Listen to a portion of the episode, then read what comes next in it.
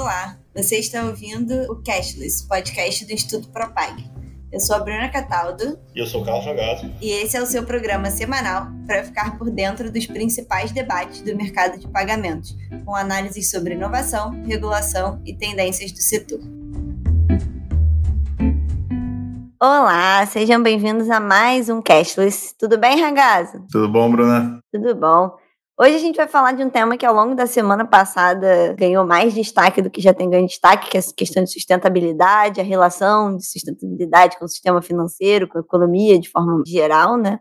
Teve a cúpula do clima, a política nos Estados Unidos, o presidente Joe Biden tem anunciado políticas econômicas com foco na questão de sustentabilidade. O Banco Central do Brasil tem avançado a sua agenda de sustentabilidade. Então, é um tema que ele já tem tido cobranças e destaque nos últimos anos. Em 2020 ganhou mais força, em 2021 ele está sendo o centro do debate internacional. E aí, os organismos internacionais, governos, eles têm incluído a dimensão de sustentabilidade nas agendas econômicas especificamente. Não só ter uma agenda de sustentabilidade, mas incluí-la na política econômica.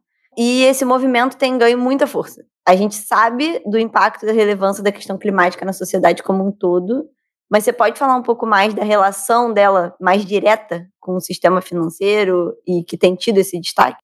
Posso, né? O que a gente está falando no final das contas é uma situação em que a gente começa a ter uma maior clareza de que atividades econômicas elas têm impacto ambiental, sobretudo num cenário que a gente já vê hoje em dia, em que o que a gente está produzindo e o que a gente está consumindo gera uma situação onde a gente não tem mais uma capacidade de regeneração tão grande, tão forte, como a gente já teve no passado.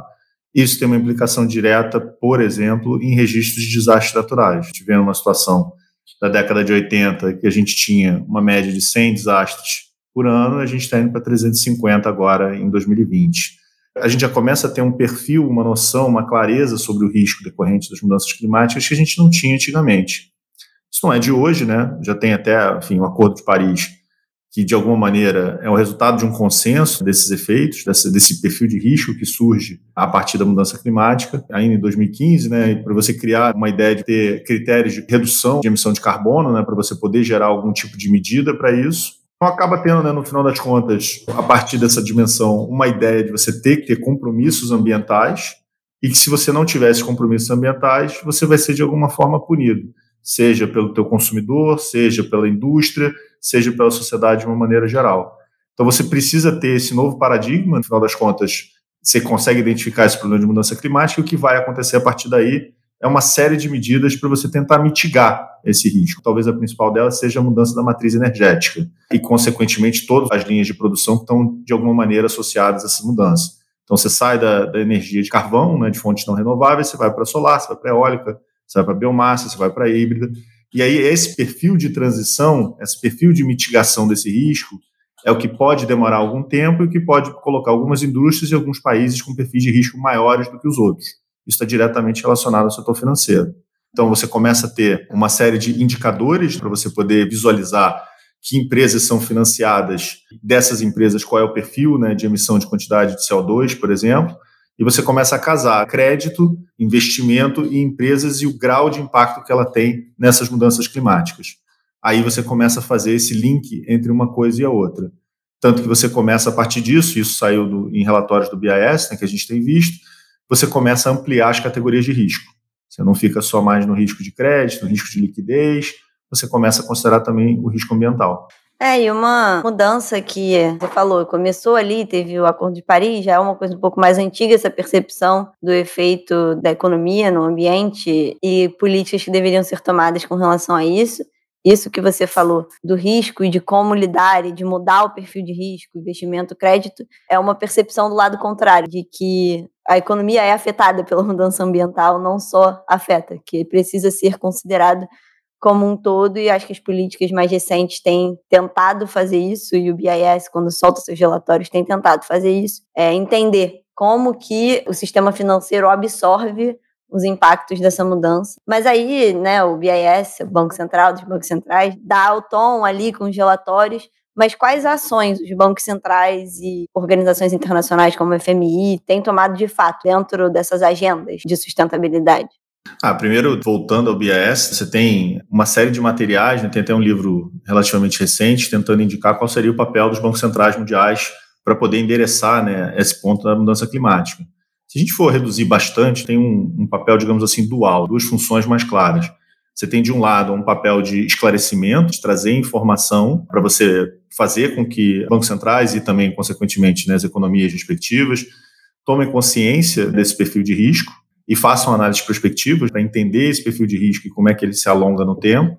E tem um outro lado também, uma ideia de colocar os bancos centrais também como uma forma, um pilar para tentar combater a mudança climática. Então tem um lado de conscientização e tem um outro lado mais ativo mesmo.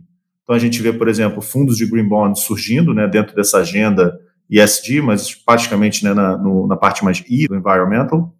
É, e você vê os bancos centrais, e aí talvez o melhor exemplo seja o Banco Central Europeu, já começando a ter dentro do portfólio dele de fundos, fundos verdes. Isso, assim, percentualmente não é tão relevante assim, mas a gente está falando do Banco Central Europeu, então a gente está falando de situações que envolvem green bonds que hoje representam mais de 20 bi de euro. É relevante, no final das contas. Ao longo disso, você também vê, e de novo, o Banco Central Europeu é um bom exemplo, criação de centro de pesquisa para poder avaliar o que está acontecendo a partir da mudança climática e, em certa medida, começar a influenciar a pauta dessa agenda para toda a região do euro. Você vê esse sentido. A FMI também vai na mesma direção, né? aí por um outro caminho, mas também com uma lógica de transparência, criando um portal de dados que você permite identificar a performance e desempenho dos países com relação às medidas tomadas para poder combater a mudança climática. E o apoio à formulação de medidas para você poder direcionar a economia para um lado mais sustentável ele começa a tentar entender como é que são as dimensões né, dos riscos relacionados à mudança climática e as medidas para você mitigar e você conseguir adaptar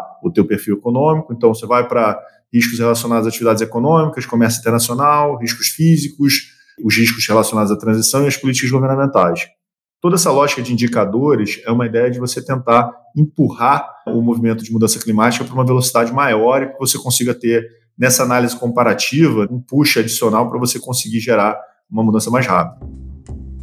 Para saber mais sobre mudança climática e como ela afeta o sistema financeiro, acesse nosso site institutopropag.org. É uma agenda grande, né? Bom ver que não só o BIS está dando o direcionamento de qual deveria ser o papel dos bancos centrais, para também não ser algo tão desorganizado, mas que existe ações já sendo tomadas nesse sentido. A gente falou no episódio do ano passado, quando o Banco Central lançou na agenda BC Hashtag a agenda de sustentabilidade, a gente fez um programa sobre isso. Mas o Banco Central do Brasil tem seguido as tendências de ação, né? Então, ele não só lançou a agenda de sustentabilidade, como esse ano tem tentado avançar com ela. Então, ele abriu duas consultas públicas sobre o tema. Como tem andado as ações do Banco Central do ano passado, quando a gente lançou o episódio, porque começou a agenda de sustentabilidade até hoje. Quais são essas ações? O que a gente pode esperar do Banco Central do Brasil, não só em aderir à agenda de sustentabilidade, mas também de compreender os efeitos que as mudanças climáticas podem ter na economia brasileira? Ah, eu acho que ele está seguindo essa tendência internacional, está começando a pegar velocidade, as consultas públicas meio que revelam isso ele já começa a trazer esse ponto de transparência, ele deixa claro o, o, perfil de risco que você vai ter que começar a levar em consideração, as instituições financeiras vão ter que começar a levar em consideração. Você tem o, o risco climático físico, que a gente vê as possibilidades é, que podem decorrer a partir de eventos climáticos, e aí os mais variados, né, mas a gente tem os exemplos clássicos né, de enchentes aqui no Brasil, queimadas, secas, e até menos frequentes aqui no Brasil, como furacões. E você tem o, o, famoso risco climático de transição. O risco climático de transição é menos óbvio, mas ele é tão mais relevante, né? Porque, na verdade, é, ele implica né, um tipo de desvalorização de ativos que estão associados a perfis de atividades que são muito poluentes.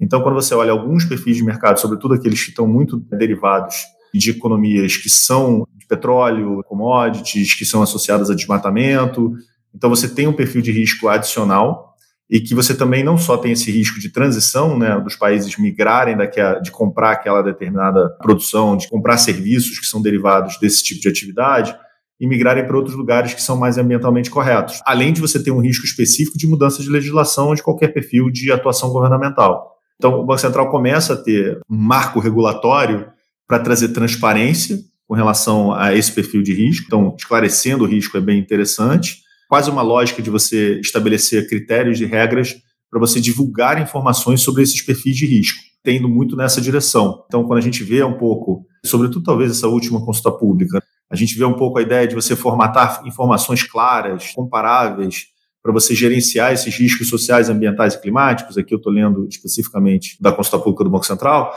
você começa a ter uma ideia não só de informações qualitativas, para as pessoas entenderem qual a estrutura de governança para poder lidar com esses perfis de risco, mas também um empurrão em direção a você também montar informações quantitativas e começar a pensar em metas e métricas.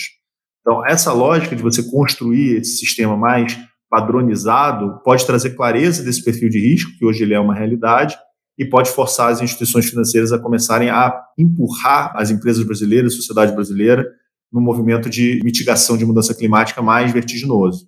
E a gente está observando o que está acontecendo no resto do mundo e a gente está seguindo na mesma direção. É importante a gente ter essa indicação de que a gente está vendo o que está acontecendo e está seguindo na mesma direção. Mas você fez um comentário ali sobre tentativa de induzir o mercado, o sistema financeiro, as instituições a aderir a esse tipo de prática. E aí, o mercado tem respondido a essa agenda, não necessariamente no Brasil, mas a necessidade de levar considerações ambientais no processo decisório? Tem alguma movimentação recente que se destaca? Uma questão assim que se relaciona com o que a gente tem falado, que tem levantado questões sobre sustentabilidade, é moedas digitais, Bitcoin especificamente, sempre tem a menção ali de que tem um problema energético, né? Mas o que que tem se reparado na movimentação do sistema financeiro nessa direção? Os bancos centrais estão ali dando o tom. Qual tem sido a resposta?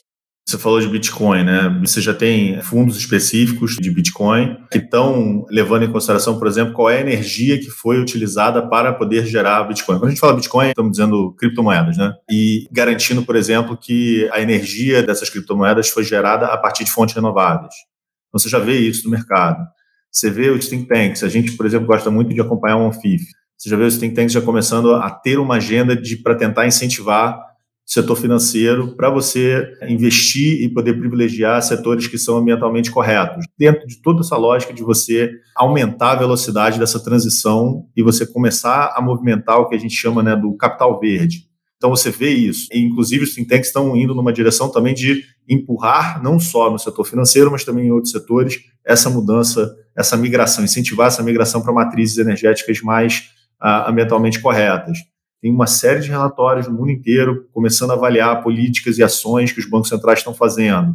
É, isso está também influenciando como as empresas estão começando a se adaptar. Você vê, por exemplo, que não tem a ver especificamente com o nosso caso de, de sistema financeiro, mas vários países começando a fixar metas, por exemplo, para carros elétricos, fim de carros movidos a fontes não renováveis.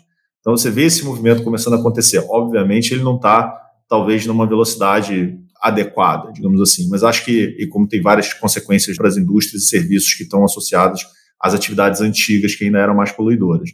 Mas a sensação que eu tenho é que esse movimento, se ele ainda não pegou velocidade, ele certamente vai pegar velocidade a partir de agora. Você vê a pauta dos Estados Unidos muito nessa direção, né? todas as medidas do governo Biden estão começando a chamar a atenção para a mudança climática, isso vai começar a influenciar o mundo inteiro. O governo tem um papel nisso, é interessante a gente ver os bancos centrais tendo um papel nisso, mas a, a sociedade também tem um papel nisso. Então, o próprio consumidor está demandando essa mudança, as empresas estão se adaptando isso que você falou, né, da demanda por esse tipo de ação que tem vindo de governo, tem vindo de consumidor, tem vindo de várias frentes, e isso tem refletido ali no papel dos bancos centrais. Esse é outro debate para outro momento, mas é um debate que tem derivado disso. Então, quando a gente pensa em sustentabilidade na relação com o sistema financeiro, acho que fica claro para o nosso ouvinte que ele não está restrito apenas à questão ambiental, ele se reflete na economia como um todo, em vários setores, em como as pessoas demandam, em como os bancos centrais tomam decisão, em como as empresas se organizam.